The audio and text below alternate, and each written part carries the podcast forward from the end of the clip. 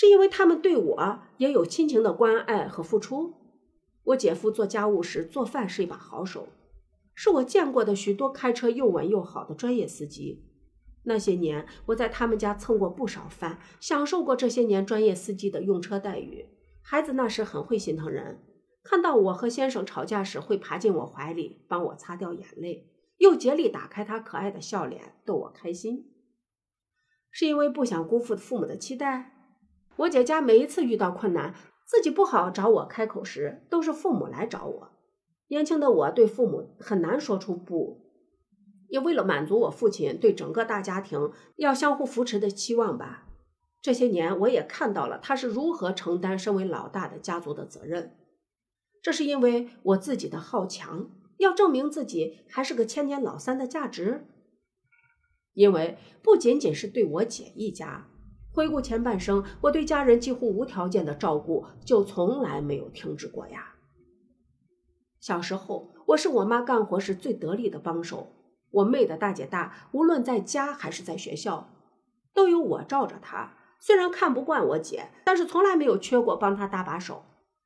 长大后，一个人在异乡站稳脚跟后，照顾整个家族成员的任务也接踵而至。我妈念叨着村子里那些子女给老太太买了金银首饰，我就从她的头发武装到牙齿。我十几年如一日的承包着父母至少一年一次的旅游，逢年过节回家采购的东西堆积成山，连调料都准备好。十几年花费巨资给父母的老家修别墅，十几年后又在已经被宣布经济死亡的五线小城买下了连产权都没有的房子。我哥从部队复员，要创业搞农家乐，我前后十几万的借出去，不到一年，农家乐关掉了，十几万说没就没了。我哥创业失败，看他当专车司机，于心不忍，我又吭哧的给他找了份工作。他按月领着部队不菲的退役金和这份还算稳定的月薪收入，提前步入了自由人生。我妹就更不用说了，她买门面做生意借钱，我小手一挥，从没缺过。给他两个娃。从国内到国外夏令营，到游学，到奶粉、牛排、三文鱼、尿不湿的投喂，全方位三百六十度。甚至我叔叔家的孩子遇到状况都会找到我，让我给想办法出主意。曾经看过一篇没有出处的文章，里面的观点也有很多能部分解释我的动机。中国式家庭有一个神奇的现象：最不受宠的孩子往往最孝顺，也最容易有出息。失去偏爱的孩子，从小就会锻炼出个性和独立能力，反而成为最出息的那一个。亲情的缺失会不断的刺激自己做得更好，努力向亲人证明他们错了，向他们强调自己的存在感。如何做到更好？对家族而言，无非就是为家人提供阴币，解决出现的麻烦。这不就是说我吗？既然这一切都是我自己的抉择。我又是为了什么而伤心？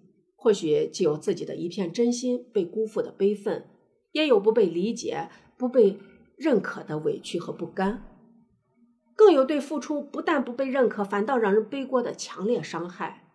但为了不让父母难过，为了维持表面上大家族的和谐。我姐夫和侄女拉黑了我整整六年，我一直隐忍着。逢年过节的时候，还能和他们在家里假装笑脸相谈。回重庆时，尽管别扭，还是通知我姐一起有的没的吃个饭，好在父母面前交差。直到又一次因为父母的事儿，我姐夫再一次犯病，在微信群里胡言乱语，扔出了一句“咸吃萝卜淡操心”。看着这句话，我想了许久。这样耗能的关系真的还有必要吗？我这么委屈着自己的行为值得吗？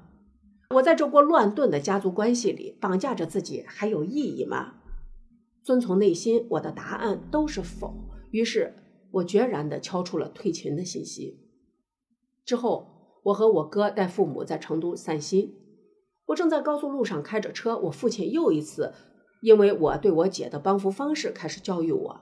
我稳稳地握着方向盘，连珠炮的、很不客气的、狠狠地说出下面这段话：“你从来都只知道教训我，这没做好，那没做好，我听的够多了。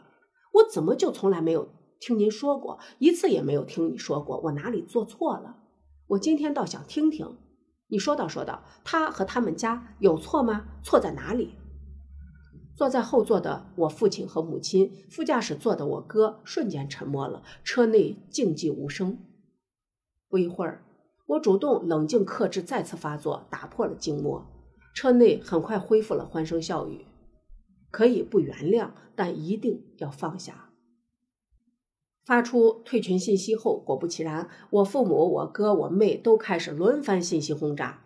我只回了八个字：到此为止，概不讨论。这话在令人窒息、没有边界的家族关系里久矣。这和他人无关，某种程度上，这是我和自己选择心甘情愿地把自己装进了套子，并自我感动。这是我自己需要面对的问题。如今我选择结束，重新开启我的家族关系经营之路，有尺度，有界限，无论对我姐家还是我的整个家族。这是我看到的一篇比较感人的文章，很多人呢可能听了之后会感同身受。